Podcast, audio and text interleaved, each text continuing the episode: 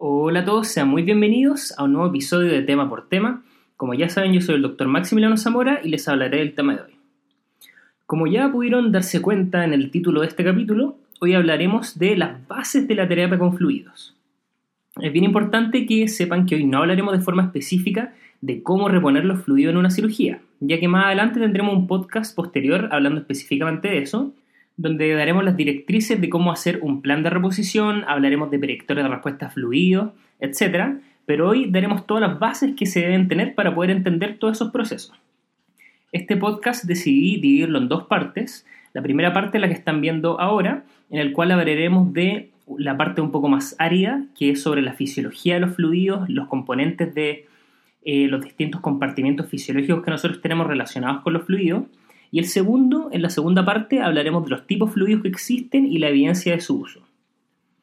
Se preguntarán por qué ahondamos tanto en este tema. Acá la respuesta es que este es un tema, a mi parecer, muy relevante. De todas maneras, los fluidos endovenosos son probablemente la única terapia que nosotros utilizamos todos los días en pabellón, independiente de la técnica anestesia. Y como una terapia, debemos saber cómo utilizarla, sus contraindicaciones y de todas maneras sus bases fisiológicas. Entonces, como ya de costumbre, vamos a empezar con una pregunta del tema. La pregunta dice así, ¿cuál de los siguientes fluidos puede determinar con mayor probabilidad un aumento de la presión intracraneana? A. Suero hipertónico. B. Suero glucosado al 5%. C. Manitol. D. Albúmina. E. Ringer lactato. Tómense un momento para pensar la respuesta. Y como ya deben saber, la respuesta es B. El suero glucosado es hiposmolar, es decir, tiene una menor osmolaridad cuando lo comparamos con el plasma, por lo que puede aumentar el edema cerebral y esto provocar un aumento de la presión intracraneana. Todos estos temas los vamos a ver en detalle el día de hoy. Los objetivos de esta primera parte son identificar los distintos compartimentos del agua corporal, definir cómo es el paso de agua entre estos distintos compartimentos, Identificar las diferencias entre la distribución de los fluidos a nivel cerebral y de la vasculatura periférica. Recuerden identificar cuáles son sus conocimientos previos con respecto a estos temas. Esto es una estrategia probada para poder cementar de mejor manera el aprendizaje. Bueno, y luego de esa introducción vamos a comenzar. Primero hablaremos de los diferentes compartimentos funcionales del agua corporal y las leyes que gobiernan su movimiento. Bueno, como todos debemos saber, el agua es el 60% del peso corporal total en un adulto. Cuando ponemos el ejemplo típico de un adulto de 70 kilos, estos serían aproximadamente 46 litros de agua. Esto claramente varía según la composición corporal y la edad, siendo menores los obesos y mayores los niños. El peso total en un neonato puede corresponder incluso al 80% en agua. Por otro lado, el porcentaje de agua del cuerpo disminuye en los ancianos y con sexo femenino. Pero en este podcast fijémonos en los adultos. De estos 45 litros que les mencioné, en general dos tercios se dice que corresponde al líquido intracelular y un tercio al líquido extracelular. Si ponemos el mismo ejemplo, estos 45 litros son aproximadamente 30 y 15 litros respectivamente. Es decir, el líquido intracelular tiene una relación de 2 es a 1 comparándolo con el líquido extracelular. Aquí viene el primer concepto que es bien importante y aprovecho de mencionarlo de inmediato y les va a servir para poder entender el resto de las cosas que vamos a explicar. Y es que estos dos compartimentos, el líquido intracelular y el líquido extracelular, o como les vamos a decir de ahora en adelante, LIC y LEC, están separados por la membrana celular. Esta es una bicapa lipídica semipermeable, es decir, impermeable a iones y grandes moléculas, donde principalmente hay paso de agua. Explicaremos un poco por qué esto es muy relevante, sobre todo en el ámbito clínico, pero es bien importante que sepan desde ya que estos dos compartimentos se separan por la membrana celular. El líquido extracelular, de 15 litros, como ya habíamos dicho, aproximadamente el 20% del peso corporal, se separa en otros dos compartimentos. Se separa en el intersticio, que corresponde a 4 quintos del total o unos 12 litros, y el intravascular, por otra parte, que corresponde al plasma sanguíneo, que sería un quinto restante o 3 litros aproximadamente. Estos porcentajes claramente varían dependiendo de donde uno lo lea. También muchas veces se refiere al intersticio como 3 cuartos del total y el plasma como un cuarto del total. Lo importante es que tienen que saber que de este líquido extracelular, en general, la mayor proporción está dedicado al intersticio. Aquí es importante también que sepan que cuando nos referimos al plasma, estamos hablando de la parte acuosa de la sangre. Esta representa aproximadamente un 55% del volumen total. El otro 45% serían las células sanguíneas, lo que nos daría un intravascular total de aproximadamente unos 5 litros. Dijimos que 3 litros era el plasma, siendo eso el 55%, en total el volumen o la volemia serían 5 litros aproximadamente. A diferencia del líquido intracelular, el LEC o líquido extracelular está compuesto por una cantidad mucho mayor de sodio. La diferencia es bien importante, 142 dándolo al líquido extracelular versus 10 al líquido intracelular. Por lo que es fácil ver cómo un aumento de este ion de sodio en el cuerpo determina un aumento del volumen del LEC, es decir, del líquido extracelular y todos sus compartimentos. Bueno, y habíamos mencionado que uno de los objetivos importantes de este podcast era hablar de cómo era el paso e intercambio de estos fluidos entre estos distintos compartimentos. Vamos a partir hablando del paso entre el LIC, líquido extracelular, y el LEC, líquido extracelular. Pero primero, para esto tenemos que definir sí o sí un par de conceptos. El primero importante que tienen que conocer es la osmolalidad. ¿Se acuerdan qué es lo que es la osmolalidad? La osmolalidad se define como el número de moles de una sustancia presentes en un kilo de solvente y se mide en miliosmoles por kilo. Es importante diferenciar que cuando hablamos de osmolaridad con R, nos referimos al número de moles en un litro de solución y se mide en milesmoles por litro. Es relevante conocer dos aspectos de esto. Primero, nos damos cuenta que la osmolalidad tiene que ver con el número de moléculas, más que con el tipo que está presente en la solución, y esto es bien relevante. Por otra parte, es importante diferenciar la osmolalidad y la osmolaridad, como ya lo mencioné, ya que esta última pudiese estar afectada en algunas situaciones donde hay cambio en el volumen, pero no en el peso de una solución, por ejemplo, al aumentar la temperatura. Por estar presente en gran cantidad, y esto ya lo había mencionado un poco con anterioridad, la osmolalidad del plasma es principalmente determinada por el sodio, y esto es bien relevante, también por el sodio y sus aniones relacionados, que son el cloruro y el bicarbonato. La osmolalidad normal del ser humano es de 2,85 a 2,90 milosmoles por kilo. Muchas veces se nos pregunta por la tonicidad. Este concepto es un poco distinto y es la osmolalidad efectiva con respecto a una membrana semipermeable en particular. Por ejemplo, el sodio y el cloruro serían osmoles efectivos ya que no pasan la membrana celular y son capaces de crear un gradiente osmótico. No es así, por ejemplo, con la urea, que difunde libremente a través de todas estas membranas. El siguiente concepto que tenemos que recordar es la osmosis. ¿Qué era la osmosis? Este concepto es bien relevante y determina el movimiento de agua entre el LIC y el LEC, como ya lo habíamos mencionado. Como ya dijimos, estos compartimentos los separa la membrana celular, que es semipermeable, es decir, pasa el agua pero no los solutos. La osmosis es el proceso por el cual pasa el agua a través de esta membrana semipermeable desde el lugar con menos concentración de soluto a uno con mayor concentración, con el fin de equilibrar las concentraciones de los dos lados de la membrana en el fondo. Aquí ya se pueden ir dando cuenta de lo relevante que es esto. Les dijimos que la osmolaridad normal es de 2,85-2,90 milosmoles por kilo y esos valores se mantienen igual tanto en el LIC como en el LEC. ¿Cómo se logra esto? A través de lo que ya mencionamos, la osmosis.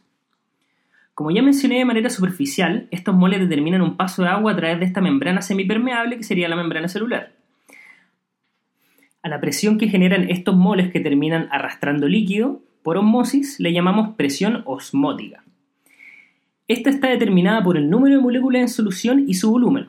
La presión osmótica normal en el plasma es aproximadamente 5.545 milímetros de mercurio. Aquí podemos entender de manera bien importante la relevancia clínica de esto. ¿Se imaginan cómo vemos esto en la clínica? Por ejemplo, en el manejo de las soluciones endovenosas. Cuando damos una solución endovenosa siempre tenemos que tener algo claro. Le estamos dando al líquido extracelular, no al líquido intracelular.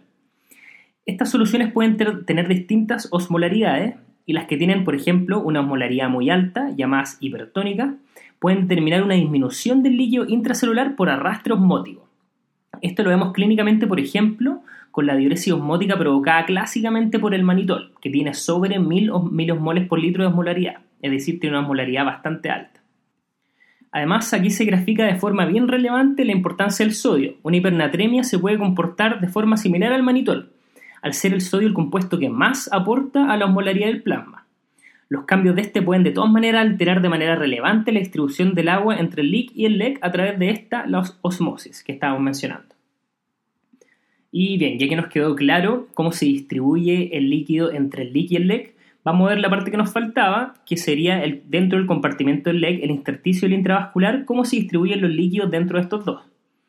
Y aquí viene la diferencia primordial y es bien importante entender esto entre la separación de esto con lo que estábamos hablando recientemente del y el LEC. Ya que entre el intersticio y el intravascular, estos no son limitados por una membrana semipermeable. Estos están limitados por la barrera o endotelio vascular, también llamado la membrana capilar. La diferencia es bien relevante ya que el endotelio no es continuo, a diferencia de esta otra membrana semipermeable. Acá el endotelio tiene hendiduras que eh, son hendiduras intracelulares que permiten el paso de muchos más elementos. La cara intravascular del endotelio está cubierto por una capa de glicosaminoglucanos asociados con proteoglucano unido a membranas y glucoproteínas, que en conjunto forman lo que se llama el glucocálix en español o el glicocálix en general cuando uno lo está leyendo en inglés. Esto sería el glicocálix endotelial. Este es un elemento muy relevante que vamos a explicar en detalle un poquitito más adelante. Aquí el agua y todos los electrolitos pasan de forma libre, tanto por esta capa como por la hendidura, por lo que los cambios de la osmolaridad del plasma aquí terminan siendo insignificantes, como podemos ver. El dar solución hipertónica acá, con alta osmolaridad, no va a determinar una salida del intersticio al plasma, ya que estas soluciones se distribuyen en ambos compartimentos de manera similar por estas hendiduras que estábamos hablando.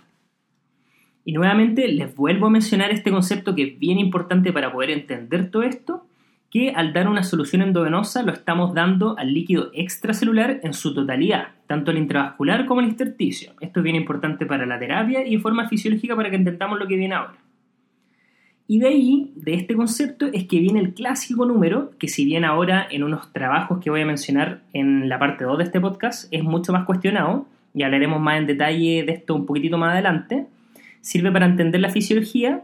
Lo que le mencionaba es que viene este clásico número que al ser 4 quintos del intersticio y un quinto del intravascular, como le había mencionado, al dar una solución como los cristaloides, un 20% se mantiene en el plasma y el resto sale al intersticio. Este concepto eh, que le acabo de mencionar es el que se trata de evitar cuando utilizamos soluciones con un alto contenido en proteínas pesadas. Esta sería la base fisiológica de los coloides. ¿Y por qué es esto? Es porque las proteínas que no pasan esta barrera del glucocáliz determinan una capa que se le llama subglucocalicial, con líquido pobre en proteínas. Entonces ya hemos mencionado un poco las diferencias entre cómo la transferencia entre estos dos compartimentos de intersticio y el plasma a lo que habíamos hablado anteriormente entre el LIC y el LEC. Entonces se preguntará, ¿cómo se distribuye el líquido a través de estos dos compartimentos? Primero tenemos que definir un concepto bien importante que no lo habíamos mencionado antes porque recién ahora cobra importancia, que es la presión oncótica. ¿Recuerdan qué es lo que es la presión oncótica? La presión oncótica es un componente de la presión osmótica, generada por solutos más grandes, definida de forma arbitraria, la verdad, como solutos sobre 30.000 de peso molecular. La albúmina, por ejemplo, tiene un peso molecular de 69.000 y es lo que determina en mayor medida la presión oncótica del plasma. La albúmina sería lo más importante en este sentido. De la gran presión osmótica del plasma, que ya habíamos dicho, si se acuerdan, que era 5.545 milímetros de mercurio, aproximadamente de esto, 25 o 28 milímetros de mercurio son determinados por la presión oncótica del plasma. Aquí quizás ya se dieron cuenta de la, relevancia de todo esto que les estoy hablando. Como ya dijimos en el paso entre el LIC y el LEC, la presión osmótica determina el paso del líquido por lo que vemos que la oncótica no sería relevante ya que no se compara con el número de solutos determinado por el sodio. Una solución con solutos pesados con alta presión oncótica no logrará un paso significativo desde el LIC hasta el LEC. Recordemos que la osmosis depende de la concentración, es decir, del número de moles en la solución, y no de cuán pesados sean estos. Esta es la gran diferencia. Pero acá, como ya se habrán dado cuenta, en los capilares es distinto. Aquí los electrolitos pasan libremente entre estos espacios intracelulares que le había mencionado, por lo que la presión osmótica generada por el sodio deja de ser totalmente relevante y nos quedamos solamente con la presión oncótica generada por las proteínas. Recordemos entonces, la albúmina es relevante para mantener una adecuada presión oncótica y el sodio es relevante para mantener una adecuada presión osmótica. Bien, entonces ya entendimos que es bien importante a este nivel que estamos hablando entre intersticio y plasma, el tema de la presión oncótica. Pero veamos cuáles son los otros elementos que determinan el paso de fluido a este nivel. Y aquí entra en juego la clásica ecuación de Starling. Starling describió las fuerzas que influenciaban el paso del líquido transcapilar, que es justamente lo que estamos hablando ahora. La ecuación dice lo siguiente en términos bien generales. Dice que la cantidad de volumen que pasa de forma transcapilar es igual a la diferencia entre la presión hidrostática capilar e intersticial menos la diferencia entre la presión oncótica capilar y la oncótica del espacio subglucocalicial. Todo lo anterior se multiplica por el llamado coeficiente de filtración y la superficie de la membrana. Hay un elemento de la ecuación que omití de forma intencional que lo explicaremos un poco más adelante para detenernos en estos puntos iniciales. Y bueno, con lo que les acabo de decir, de todas maneras ya se están dando cuenta de por lo menos dos cosas. Primero, que un aumento de la presión hidrostática capilar por sobre la intersticial determina un paso hacia el intersticio. Y en segundo lugar, una disminución de la presión oncótica capilar dará el mismo efecto, más paso transcapilar, primero al, espacio subglucocalicial y luego al intersticio. En circunstancias fisiológicas normales, la suma de estas fuerzas da un número ligeramente positivo, lo que determina un paso de líquido al intersticio, esto es drenado posteriormente por el llamado sistema linfático, por eso no tenemos edema periférico de forma basal nosotros. De estos factores, el más relevante es la presión oncótica del plasma, que es la que se puede alterar en situaciones patológicas o nosotros podemos tratar de modificar al dar soluciones con presión oncótica elevada como los coloides. Bueno, ya que entendemos todo esto, finalmente explicaremos un caso especial de todo lo que acabamos de hablar, el movimiento de líquido a nivel cerebral. Y la verdad es que acá pasa algo distinto, a diferencia del resto del cuerpo, donde la fuerza de Starling gobierna el paso entre el intravascular y el intersticio. El cerebro y la médula están separados del intravascular por otra barrera, la barrera hematoencefálica. Aquí la gran diferencia es que las células tienen uniones mucho más cercanas, con poros muy pequeños que no permiten el paso de solutos como el sodio entre el intravascular de sus vasos cerebrales y el intersticio cerebral. Por lo que la verdad es que esta barrera actúa fisiológicamente como una barrera semipermeable, que es lo primero que vimos entre el LEC y el LEC, donde solo hay paso de agua y no de soluto, por lo que el paso de agua es nuevamente determinado por la concentración de soluto a los dos lados de la barrera, es decir, por la osmolaridad. Aquí está el elemento que yo había dejado fuera esperando en la ecuación de Starling, es lo que no había mencionado y es el coeficiente de reflexión. Este coeficiente se agrega a la fórmula al multiplicarlo por la diferencia entre las presiones oncóticas. Este número va desde 1 a 0, siendo 1 un soluto que no pasa a través de la membrana y 0 un soluto que pasa libremente. Esto es lo que determina la diferencia entre el cerebro y el resto de la vasculatura periférica.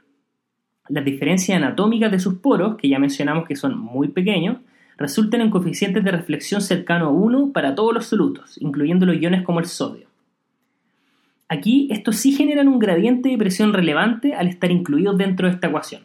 Por otra parte, estos solutos tienen un coeficiente cercano a 0 en tejidos periféricos, es decir, no aporta la presión oncótica a este nivel. Bien, y vamos a parar un minuto de hablar de la fisiología para llevar esto a su importancia clínica, y con esto ya estamos llegando eh, un poco al final de este podcast que para mí era bien importante tenerlo por separado porque es un tema que a mí me parece que es bastante difícil de entender y requiere un tiempo para poder digerirlo. Y es que cómo llevamos toda esta fisiología a la clínica es que vamos a hablar de la distribución de los distintos tipos de fluidos según el compartimento. Y bueno, ¿para qué era todo esto que les acabo de explicar?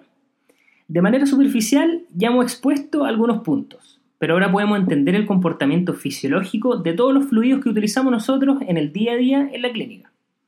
Por una parte, las soluciones hipertónicas, como por ejemplo el manitol o el hipertónico, al tener una alta osmolaridad, pueden determinar una disminución, por ejemplo, del edema cerebral, ya que con una eh, barrera hematocefálica intacta no existe paso de estos solutos a través de su barrera, lo que determina un paso desde el intersticio cerebral al intravascular.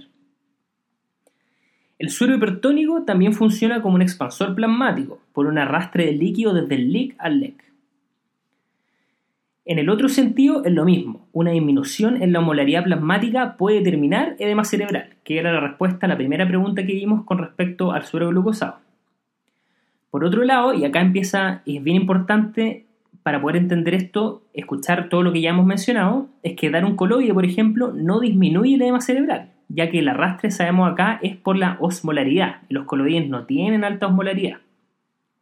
El dar fluidos como los coloides, con una alta presión oncótica, podría determinar una mayor permanencia en el intravascular, siempre y cuando la barrera vascular esté indemne, y aquí es bien relevante la indemnidad de esto que le hablé, que es el glucocálix endotelial.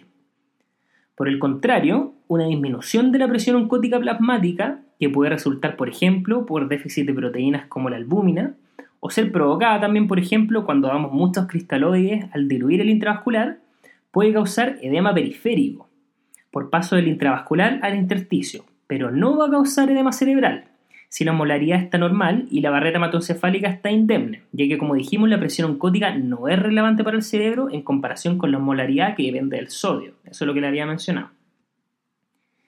El edema periférico puede provocarse potencialmente por cualquier fluido, la verdad, no solamente por los cristaloides. Los coloides también pueden generarlo si es que hay una alteración de esta barrera vascular, específicamente de glucocálix.